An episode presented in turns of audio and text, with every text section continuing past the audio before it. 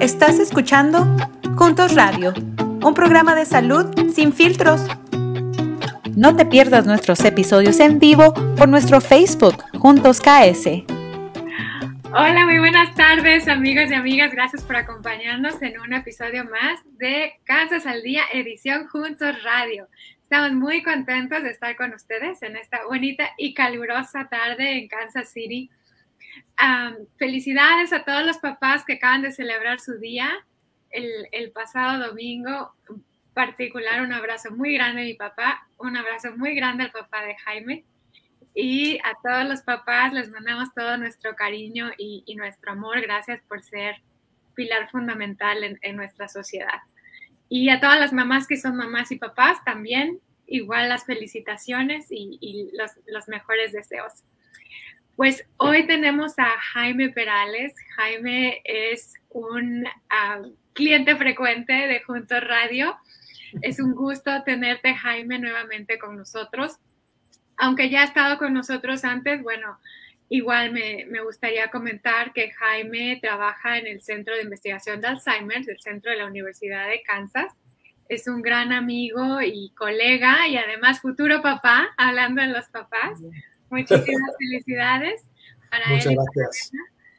Y bueno, Jaime, estamos felices de que nos acompañes esta tarde. Un placer estar con, vosotros, como siempre, contigo, Mariana, específicamente. Muchísimas gracias por invitarme. No, hombre, el, placer es, es, de la casa.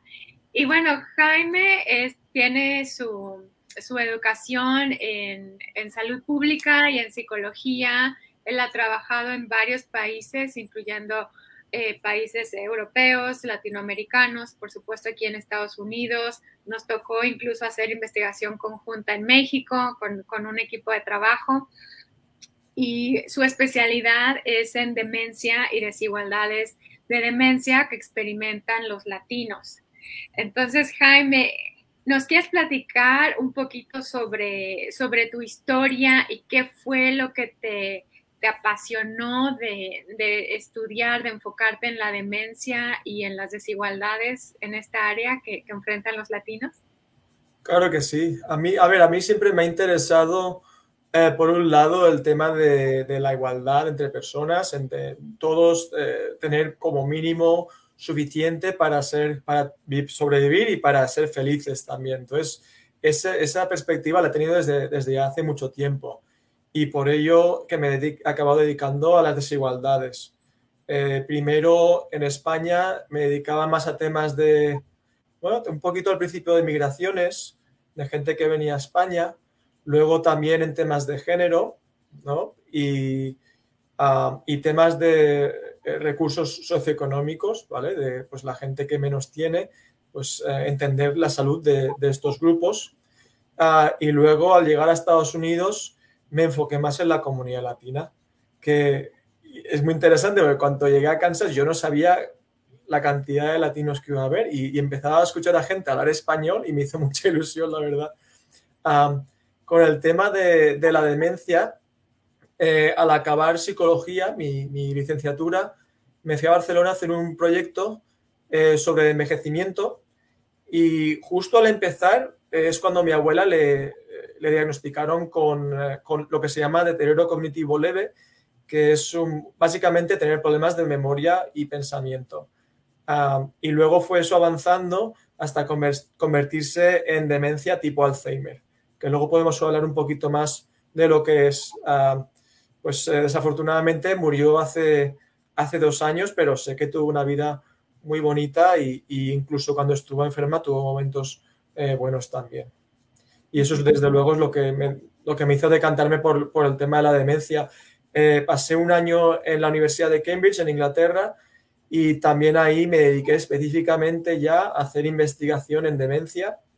Uh, y luego eso, al llegar a Estados Unidos, pues también tuve la, la ocasión. Eh, con el tema de desigualdades, tengo que decir que al llegar a Estados Unidos, eh, conocer, conocer a Juntos y trabajar contigo, Mariana, pues desde luego me ayudó muchísimo eh, a, aprender a trabajar con la comunidad latina y a entender las desigualdades y cómo afrontarlas, cómo reclutar, cómo eh, escuchar a la comunidad. O sea que es, es, un trabajo muy bonito, del que disfruto mucho. soy, soy testigo de eso, de, tu pasión por servir a la comunidad y, de hacer investigación que, abra brecha para, para traer más recursos para, para nuestra gente latina.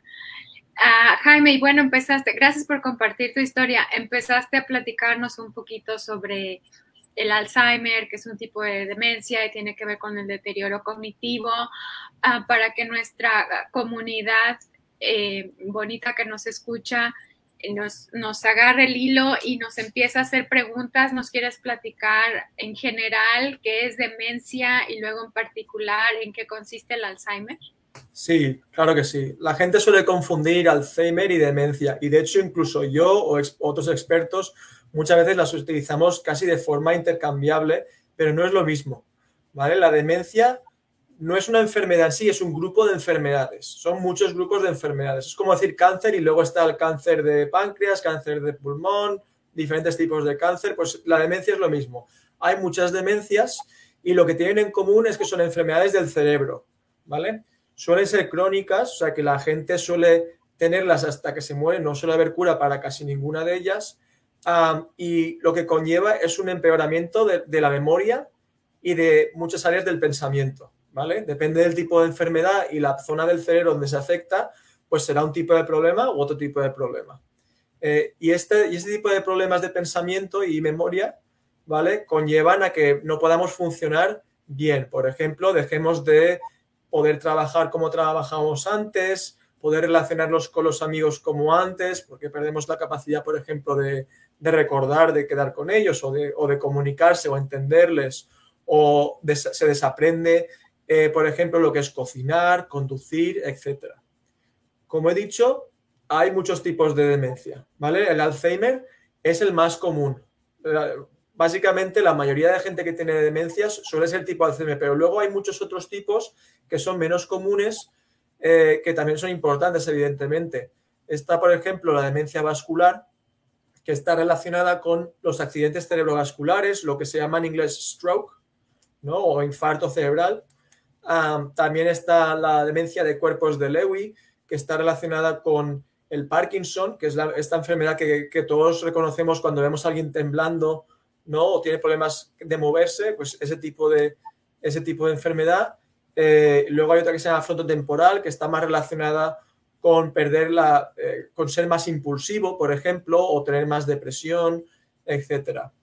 Ah, esos son los eh, síntomas típicos de cada uno de estos tipos de demencia, pero como ya he dicho, hay muchísimos más. Seguro que les suena el mal de las vacas locas, por ejemplo, que es que, es que las, eh, de la gente al comer, las vacas se morían de esto, pero luego la gente también lo podía, eh, lo podía eh, tener después de comerse ese tipo de vacas y, y si no, creo que en ese momento no había cura, no sé si habrá cura para este específico ahora, pero, pero todo eso afecta al cerebro y evidentemente si el pensamiento está en el cerebro, esto también afectará a nuestro pensamiento.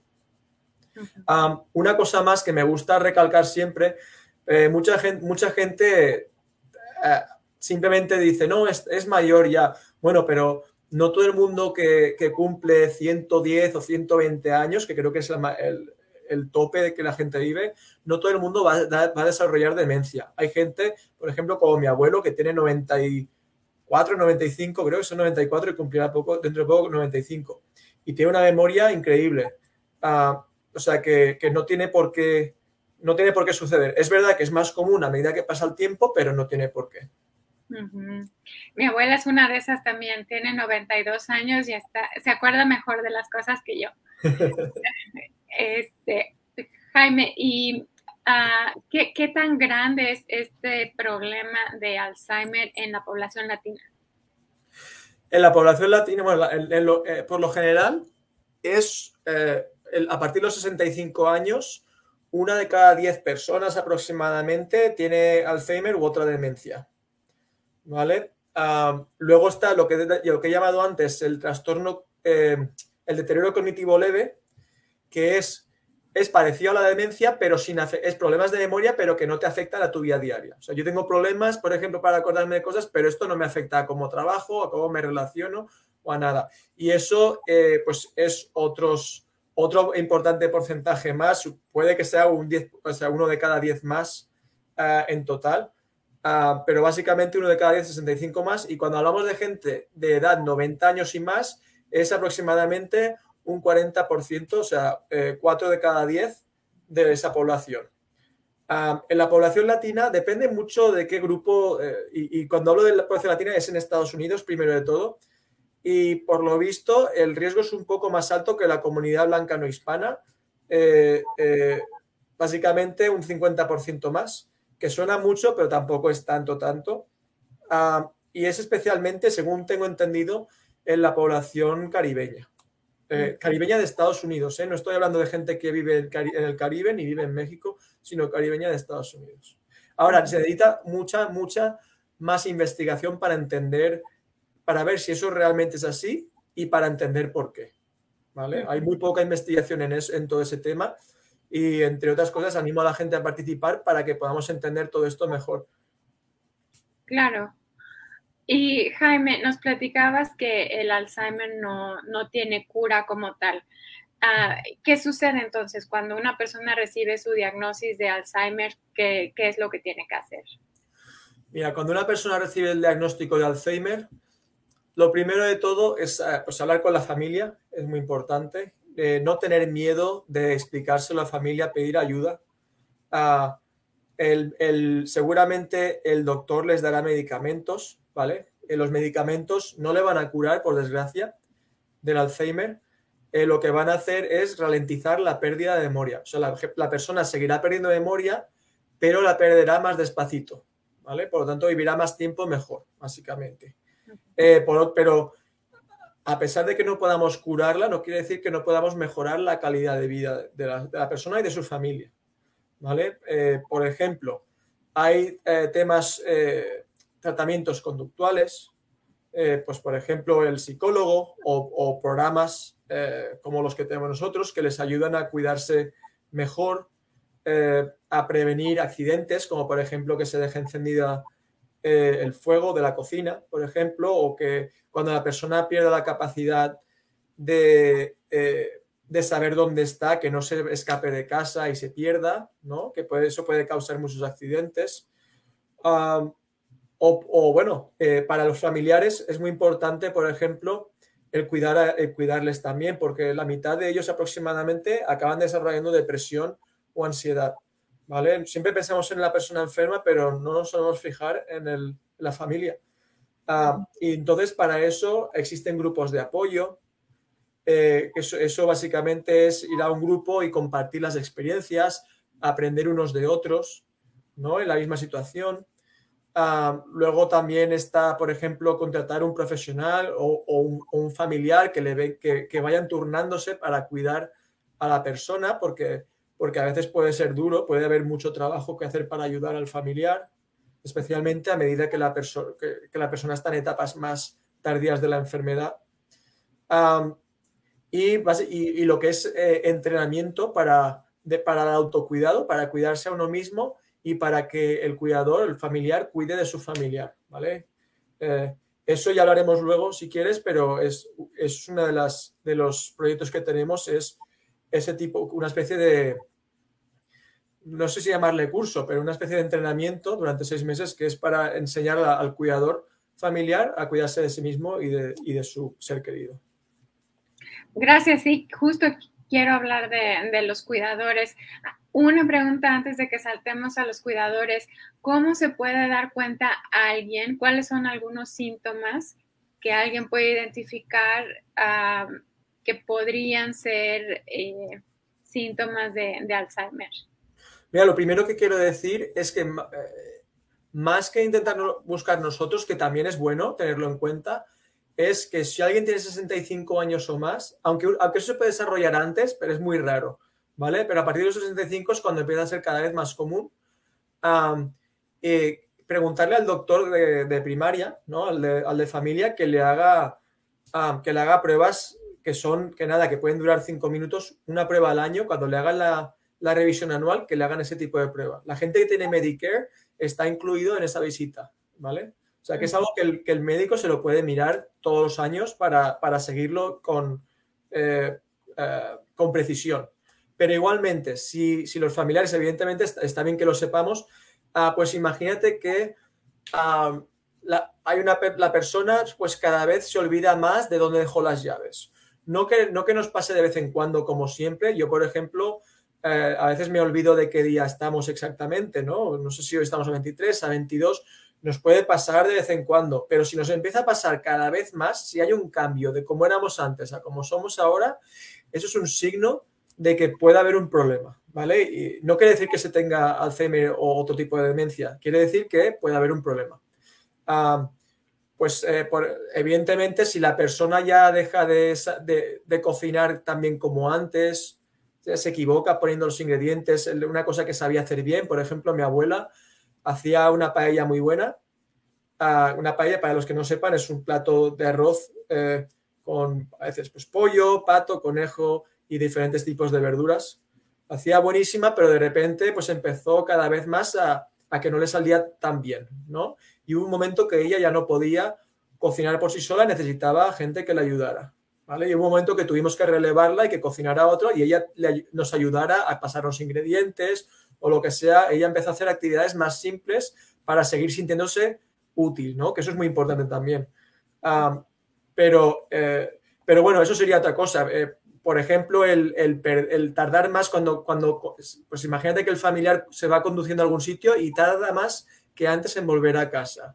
O, tiene, o llega a casa y tiene, y tiene un, toque el coche, ¿no? Que alguien le da un golpecito, o, te dice que se ha perdido, ¿no? Esos son signos de, que puede haber un problema ahí relacionado con eso.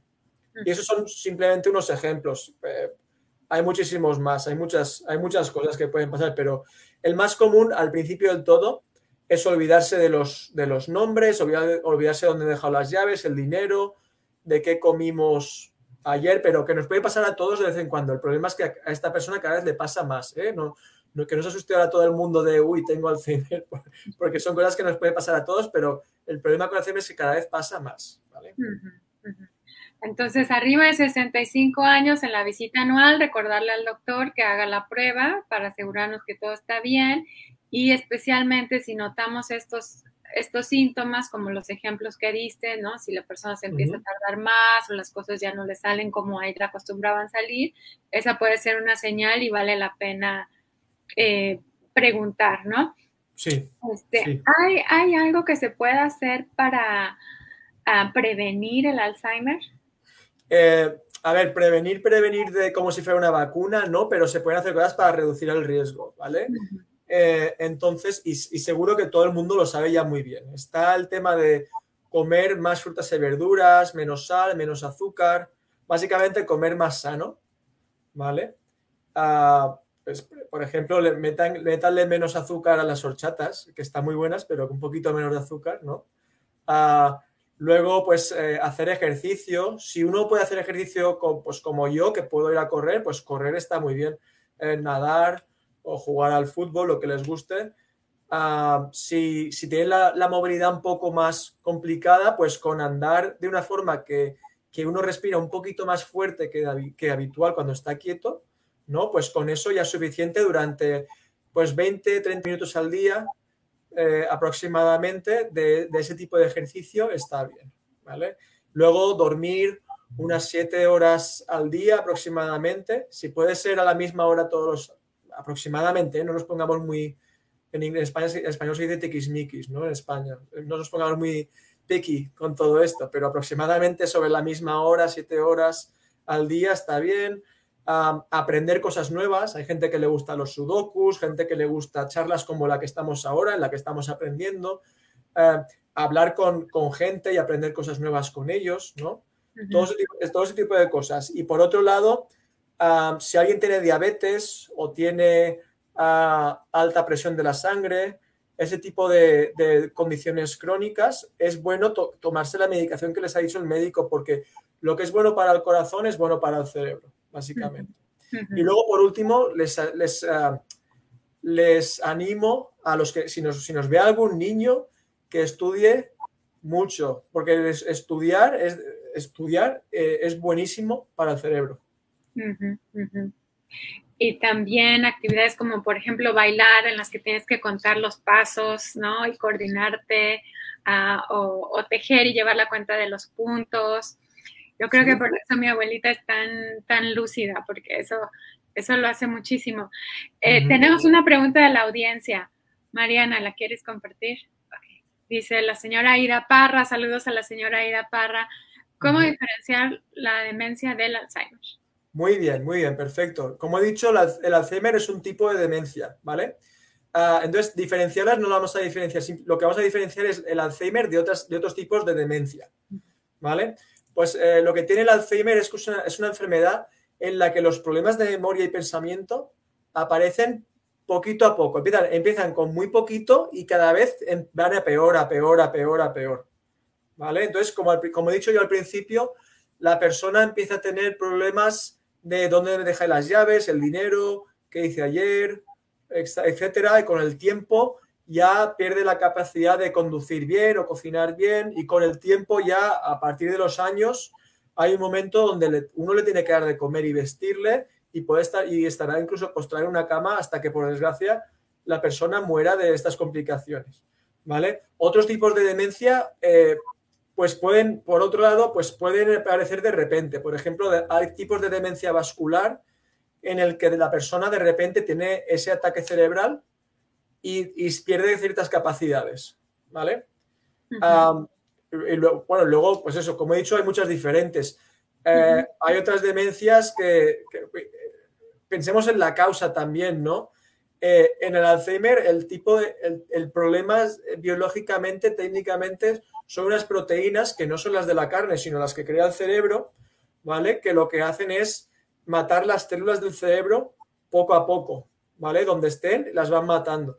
Sin embargo, en la, la, vascular lo que hay es un infarto. Lo que hace es que lo que son las venas y las arterias se taponan o se rompen y deja de regar el oxígeno a esa parte del cerebro y esa parte del cerebro se muere.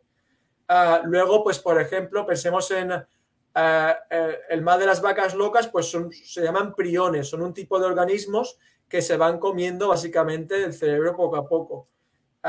Y como eso, pues hay muchos tipos diferentes. O sea que, que lo que acaba atacando al cerebro también es importante. Gracias por diferenciar así por, por causa. Creo que está bien, bien interesante y fácil de, entender. Eh, Jaime, hace rato hablabas de los cuidadores, ¿no? Y, por ejemplo, en las familias latinas es muy común que nosotros los latinos cuidemos de nuestros papás, de nuestros abuelitos, de nuestros seres queridos y tomamos ese rol de cuidador informal, ¿no? En vez de, mandar al abuelito o al papá a una institución, nosotros en casa lo cuidamos, lo cual es, muy, bueno, reconfortante, pero a la vez es una carga bien pesada, porque es... Eh, mucho cuidado, mucho trabajo, además de todas las responsabilidades que, que tiene la persona. Y bueno, hay unos programas eh, de apoyo, pero no todos están eh, hechos especialmente para, para, latinos. ¿Nos quieres platicar un poquito de los programas que, que tenemos en, Juntos por, por, la Salud de su Cerebro en esta iniciativa eh, para apoyar a los cuidadores latinos? Claro que sí. Mira, bueno, tenemos ahora mismo tengo varios programas. Voy a hablar de Alianza Latina, que es el, primario ahora mismo. Y este es un programa eh, para apoyo a los cuidadores y a los familiares, pero especialmente mediante el cuidador, el familiar cuidador, que suele ser muchas veces, pues, eh, es femenino habitualmente, suele ser la hija o suele ser la esposa, ¿vale? Eh, algunos hombres también hay. hoy he visto uno, por cierto. Pero lo que hacemos es, mediante mensajes de texto, le enviamos aproximadamente un mensaje al día en el que le, educamos sobre el Alzheimer y otras demencias, eh, le explicamos el impacto que tiene esto en los cuidadores, ah, les enseñamos estrategias para solucionar problemas con sus familiares. Por ejemplo, si el familiar está, pues si tiene miedo de que, si, está la casa insegura de forma de que puede dejar la estufa encendida, lo que hemos dicho antes, o cómo asegurar la casa para que la persona pues no se pierda y se fuera, salga de casa y se hiele en invierno, ¿no? Ah, o cómo, si está más deprimido, cómo intentar reducir esa depresión y que la persona esté más feliz. Y por otro lado, eh, enseñarle también al cuidador a cuidarse de sí mismo, pues por ejemplo haciendo ejercicio o aprendiendo técnicas de relajación, etc. O sea, estos mensajes son mensajitos cortos que la persona puede leerlos donde quiera, en, el trabajo, en la cama, en el baño, en, la montaña, desde cualquier sitio, porque son muy simples de leer. Y además, no solo los, tiene, los lee, sino que nos puede contestar. ¿Vale? Nos puede contestar como si fuéramos un, colega normal, ¿no? Enviarnos cualquier mensaje o palabritas clave, que tenemos varias, que les iremos diciendo durante el programa para ayudarles con necesidades específicas que tienen. Y una de, una de esas necesidades, por ejemplo, puede ser recursos en la comunidad. Entonces le podemos dar números de teléfono, enlaces por internet, vídeos de diferentes tipos de recursos según las necesidades que tenga. esto es Alianza Latina, ¿vale? Es completamente gratis, no se necesita seguro social, ni se necesita eh, ciudadanía, ni se necesita, como he dicho, no se paga, ni se necesita eh, seguro médico, ni nada, ¿vale? Es gratis y además eh, por, participar en las encuestas que hacemos, una al principio y otra a los seis meses, que es el final del programa, lo que les damos también es una tarjeta de regalo de Walmart, ¿vale? De 20 dólares cada una. Que bueno, no, os ayuda, a la gente le hace ilusión. Hombre, el programa ayuda y todavía una ayudita con una tarjeta, pues qué mejor. Claro, doble, doble ayuda, desde luego. Y ah, por otro lado, eh, si uno no sabe si tiene problemas de memoria, eh, sí, pero piensa que lo si no sabe, si no tiene el diagnóstico, pero piensa que tiene problemas de memoria o un familiar suyo, que nos lo diga, que podemos mirárselo igualmente. Y igual, si acaba teniendo problemas, eh, que lo veamos nosotros, le podemos incluir en el estudio, ¿vale? Ah, y por otro lado, tenemos una cosa que se, tenemos nuestra página de Facebook, que es KUADC Español, Ah, y por otro lado, también tenemos otra cosa que se llama My Alliance, que son mensajes parecidos a los de mensajes de texto, pero por correo electrónico. También estas dos cosas son gratis también, ¿vale? Ah, os doy el, correo electrónico si les interesa, que es juntos arroba kumc.edu. Lo repito una vez más, juntos arroba kumc.edu y les voy a dar un número de teléfono también por si les interesa más todo esto, que es 913-594-3562. Lo digo una vez más, 913-594-3562. Perfecto, entonces si tenemos gente en la audiencia que es cuidador o conoce algún cuidador de alguna persona con, con Alzheimer, puede escribir a este correo o puede llamar a este teléfono para más información para cómo inscribirse. Los programas son gratuitos, hasta si, se inscriben ese, hasta su tarjeta de regalo le dan. Y para recibir información sobre la salud del cerebro, también puede llamar o, escribir a este, a este teléfono. Ah, sí, Mariana, perdona. Pues es, es para todo Estados Unidos y Puerto Rico y sí, lo que he comentado de los correos electrónicos es para cualquier persona, no tiene por qué ser cuidadores de demencia. El programa primero, Alianza Latina, sí que es para cuidadores con gente con demencia, pero My Alliance, si es una persona joven y quiere aprender a reducir su riesgo, por ejemplo, también le puede ser útil. Perfecto. Entonces, My Alliance da información sobre cómo mantener un cerebro saludable, independientemente de la edad y es información que está disponible en español y también en inglés en todo el país, incluyendo Puerto Rico. Fabuloso. Tenemos una pregunta más de la audiencia. Adelante. Laura, buenas tardes. Gracias por sintonizar. Dice, ¿qué tipo de pruebas el médico para identificar o medir el Alzheimer? Qué buena pregunta. Muy buena pregunta. Ah, depende bastante del tipo de médico, pero lo que seguro lo van a hacer, ¿vale? Es preguntarle cómo está su memoria, por su capacidad de hacer cosas de la vida diaria, como he dicho, como cocinar o como, eh, o como manejar, cosas así. Ese tipo de preguntas se las van a hacer. Y además seguramente le van a preguntar a un familiar también, porque hay veces que la persona con problemas de memoria no es consciente de sus problemas y el familiar lo puede saber. Ah, hay hay ah, cuestionarios estructurados para eso también, o sea que es probable que utilicen, eh, por ejemplo, hay uno que se llama Mini Mental, ah, es probable que utilicen ese, eh, o es probable que utilicen otros porque hay muchos diferentes, ¿vale? Pero eso es lo más común. Luego es probable que también ah, le hagan eh, imágenes del cerebro, que le tomen muestra de sangre. Evidentemente el médico tendrá que hacer, indagar sobre la historia de la familia, sobre la historia médica de la persona, pues si tiene diabetes o tiene eh, presión alta, cosas que pueden, ser, que pueden aumentar el riesgo, ah, y, qué medicaciones está tomando la persona, ¿vale? Ah, y teniendo en cuenta todas estas cosas, podrá decir si es probable que tenga Alzheimer, otra demencia o que tenga otra cosa. Gracias, Jaime. Muy, muy Gracias explicar. Y Aira nos pregunta, ¿factor hereditario del Alzheimer? Mira, eh, por lo general hay un poquito de parte hereditaria, pero es, muy, es mucho más importante la parte que no es hereditaria. Es, pesa mucho más eh, lo que son las cosas del corazón, como, o que afectan al corazón, como puede ser eh, fumar, como puede ser hacer ejercicio, lo que es tener diabetes, la presión alta, todas estas cosas. Se puede, se puede reducir el riesgo de todo esto haciendo ejercicio, comiendo bien, todo lo que ya he dicho. Y por lo tanto, eh, y si uno tiene diabetes y, o colesterol y todo eso, se lo puede controlar también y reducir el riesgo de Alzheimer de esa forma. ¿vale? Eh, por lo tanto, sí hay un poquito de eso, pero es mucho más importante la parte que se puede modificar. Eh, hay, una, hay, una, parte, ay, perdona Marina, hay una parte hay una parte, hay un tipo de Alzheimer que es muy raro. Una de la gente que tiene Alzheimer, un, un poquito, poquito, tiene un tipo de Alzheimer que es completamente genético, pero esto es súper raro, ¿vale? Por lo general, es lo más importante son las cosas que se puede, el riesgo que se puede reducir y evidentemente la edad, que eso sí que no lo podemos cambiar. La edad no la cambiamos a partir de los 65, hay que hacerse los, los exámenes mantener un estilo de vida saludable y si ya tenemos una condición crónica, tomarse los medicamentos. Bien importante, ¿verdad? Este, gracias, Nidia, por escucharnos. Jaime, muchísimas gracias. ¿Algún mensaje final que quieras compartir? Eh, ¿Habían dejado algún mensaje a alguien más? ¿Alguna pregunta o ya está?